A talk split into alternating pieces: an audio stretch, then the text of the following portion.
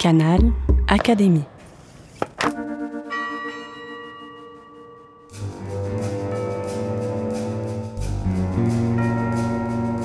Petite histoire de science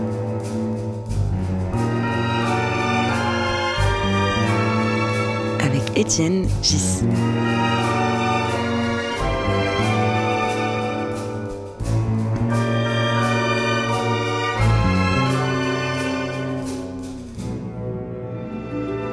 Podcast de l'Académie des sciences.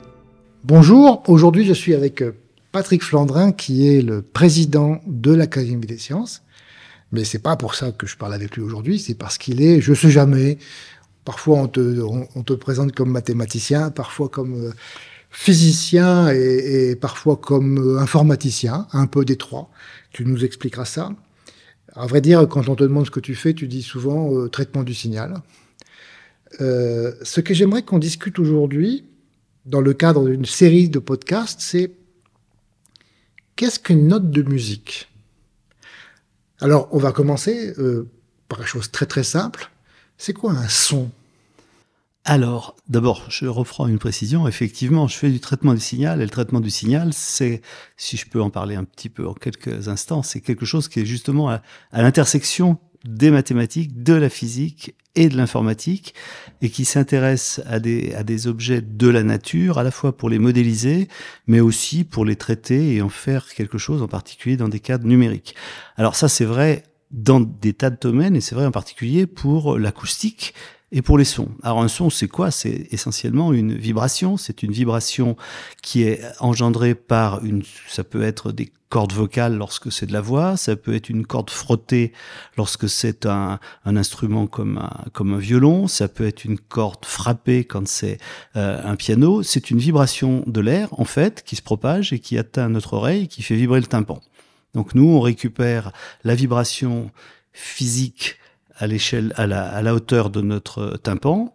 Et ensuite, c'est quelque chose bon, qui est transmis aux, aux, couches supérieures du cerveau pour être analysé, interprété et, et perçu euh, comme, comme on en a la perception, de, euh, on va dire, quotidienne ou intuitive. Alors, quand j'entends un, un son, je dis ça c'est un do ou ça c'est un sol, qu'est-ce que ça veut dire? Alors, là, ça veut dire, il y a une caractéristique d'un son qui est souvent liée à, quand on parle de vibration, ben on associe à la vibration une notion de fréquence. Et la fréquence, c'est quoi? C'est une mesure de combien une quantité oscille, combien de fois elle oscille dans une durée déterminée. Donc une fréquence, c'est par exemple dans une seconde, est-ce que on a une dizaine de vibrations, une centaine par exemple? Donc par exemple, le La du diapason, qui est le La classique, c'est un La 440, ce qui veut dire qu'il y a 440 oscillations dans une seconde.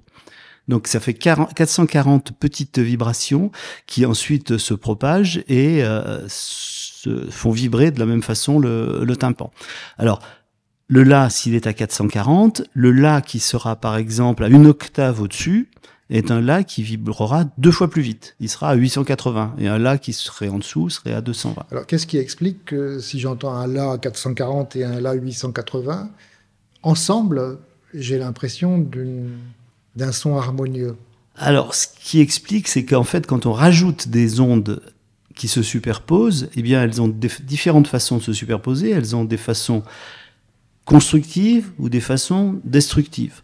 Donc, elles peuvent s'additionner avec des rapports de fréquence, par exemple. Et quand on a des rapports de fréquence qui sont des rapports entiers, eh bien, ce qui va se passer, c'est qu'on rajoute des oscillations, mais qui sont de même nature, mais qui arrivent d'une certaine manière en cohérence, les unes avec les autres. Et une partie de l'harmonie, elle vient effectivement de ce qu'il y a des sons qui sont en cohérence entre eux. Par contre, si on a des sons qui n'ont rien à voir, ils vont induire par leurs interférences des structures qui sont des structures à la fois constructives et destructives et qui peuvent être perçues comme étant moins harmonieuses parce que elles donnent une, forme de rugosité plus grande ou de, ou de moins de structure au son lui-même. Alors un, un, do chanté par Étienne ou par mmh. Patrick ou joué au violon, ce oui. sont trois do. Oui. Qu'est-ce qu'ils ont en commun et qu'est-ce qu'ils ont comme différence? Alors souvent, ce qu'ils ont en commun, c'est le fait qu'il y a dans un son et dans une, par exemple, lorsqu'on regarde un signal de parole, mais c'est vrai pour les signaux de musique aussi, il y a une notion de fréquence fondamentale qui est essentiellement la fréquence de base qui définit le son, et puis ensuite cette fréquence-là, elle n'est pas pure au sens où ça serait comme celle du diapason, mais elle a des harmoniques, par exemple, donc qui veulent dire des fréquences qui sont plus grandes, dans des, dans des rapports entiers, et avec des proportions qui sont différentes. Lorsqu'on regarde par exemple un signal, c'est peut-être plus facile à voir avec le, le signal de parole. Lorsqu'on parle et qu'on dit là, on a la fréquence fondamentale, qui est la fréquence qui peut être plus grave ou plus aiguë, en particulier suivant que c'est un garçon, une fille, etc. Et puis ensuite, cette fréquence-là, elle vient d'où? Elle vient de la vibration des cordes vocales. Et la vibration qui vient des cordes vocales, elle est transmise ensuite au monde extérieur pour se propager via tout l'ensemble du, euh, du, système qui est du système de la trachée, ensuite de la bouche, du nez, etc. Donc ça, c'est un système qui fait une, une, forme de filtrage du son, qui garde certaines caractéristiques, qui en déforme certaines et qui en rejette d'autres. Et donc un son comme la parole a une partie qui est le fondamental plus des harmoniques, qui ensuite sont filtrés, c'est-à-dire en gardant certaines fréquences caractéristiques, et ces fréquences caractéristiques, elles sont représentatives à la fois du son lui-même, qui est plus riche qu'un son pur, et du locuteur, en fait. Donc euh, on peut trouver des signatures. Alors typiquement, lorsqu'on regarde un son de parole, le filtrage qui est fait par l'ensemble de la cavité buccale et nasale, ça correspond à ce qu'on appelle des résonances ou des antirésonances qui privilégient telle ou telle fréquence et les fréquences qui sont privilégiées. Par exemple, si on regarde les voyelles, il y a une caractérisation des voyelles, ce qu'on appelle le triangle des voyelles, qui fait qu'un A, un O, un I, un U se caractérise par le fait qu'il y a des groupes, ce qu'on appelle des formants, de groupes de fréquences qui sont privilégiés pour euh, tel ou tel son. Alors, alors, revenons sur ça. Tu dis que un son vient avec une fréquence fondamentale sur laquelle s'ajoutent d'autres harmoniques. Comment est-ce qu'on détermine ces harmoniques? Ça veut dire quoi un son pur? Alors, Un son pur, mathématiquement, c'est une sinusoïde. Mhm. Voilà. Donc une, une sinusoïde éternelle qui n'a ni but ni fin. Ça, ça, je connais cette définition parce que, je, parce que, je, suis mathématicien, mais je me suis toujours posé la question de savoir pourquoi cette définition qui est extrêmement mathématique, oui. Euh, qu'est-ce qu'elle a comme réalité physique? Bah, Elle a comme réalité physique qu'effectivement, quand on prend, si on reprend l'exemple du, du diapason, et que on fait vibrer un diapason, ce, ce, diapason, il est conçu de telle sorte que il ne soit associé qu'une seule vibration, et cette vibration dure très très longtemps en fait. Elle n'est pas infinie, évidemment, elle n'est pas infinie. Le, le... Donc ce qu'on a fait mathématiquement, c'est qu'on a fait une idéalisation de ces objets-là pour faire en sorte qu'on puisse les caractériser d'une manière qui soit une manière beaucoup plus pure. Donc un diapason, si je le regarde sur un oscilloscope, je vois vraiment une sinusoïde voilà. la plus presque parfaite. Tout à fait. D'accord. Alors, et que tu dis, c'est que quand on entend une, quelqu'un qui chante, oui.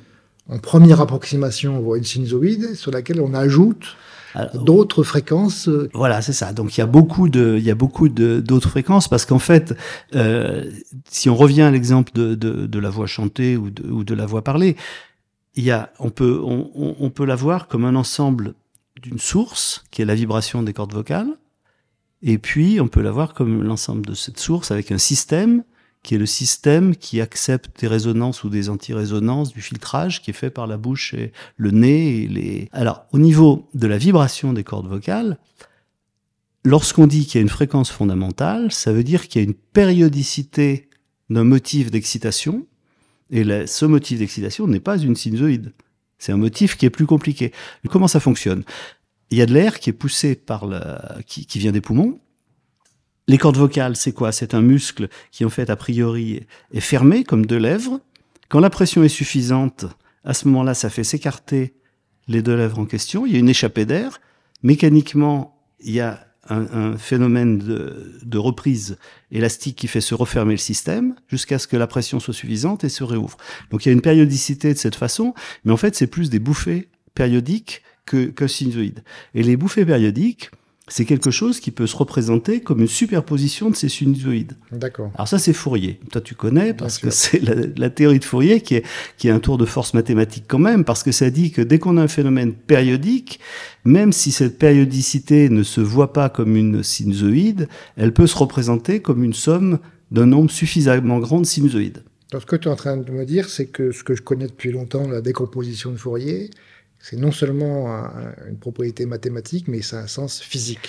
Oui, alors ça a un sens physique parce qu'on retrouve effectivement dans la dans ce qu'on appelle le spectre, c'est-à-dire l'ensemble de toutes les fréquences qui composent cette onde euh, cette onde sonore, on retrouve le fondamental et toutes ces harmoniques dont on a besoin pour en les, en les superposant retrouver ce qu'est le, phénomène périodique initial.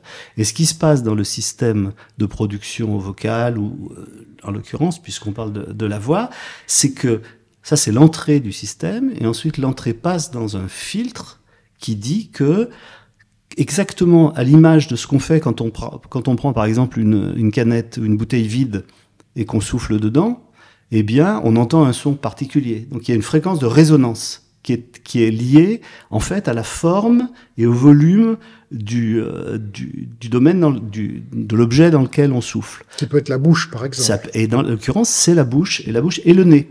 Et ça, c'est intéressant parce qu'en fait, là, on arrive à une autre situation encore d'interférence qui font que quand on a deux possibilités de passage du son, un par le canal de la bouche et un par le canal du nez, eh bien, on crée non seulement des fréquences de résonance qui font vibrer comme quand on souffle dans une bouteille de coca, mais aussi des anti-résonances qui font s'éteindre certaines fréquences simplement par effet cumulatif des deux, interférentiels des, des, des deux systèmes. Mmh. C'est pour ça qu'on a des sons qui sont des sons nasaux, où, où, le canal du nez est ouvert, et il y en a où qui sont pas nasaux parce que c'est pas le cas. Donc je résume pour voir si j'ai bien compris. Les, les cordes vocales émettent un, un, une, vibration qui est périodique mais qui n'est pas sinusoïdale, qui dépend de la, de la, géométrie de nos cordes vocales. La mmh, fin, bon. Tout à fait. Ce, ce son arrive dans la bouche, et puis ça dépend de savoir si on a la bouche ouverte, les lèvres comme ceci ou comme cela.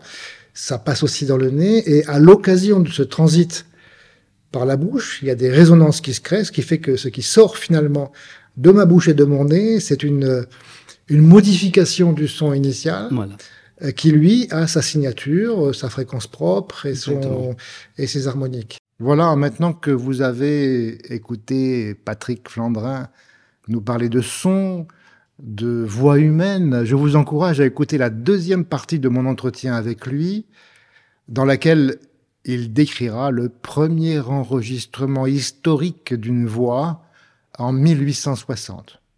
Et en prime, vous aurez l'honneur d'entendre un président de l'Académie des sciences chanter. À bientôt. Petite histoire de science avec Étienne Gis.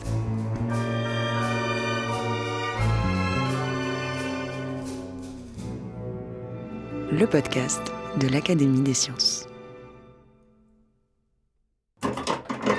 Canal Académie.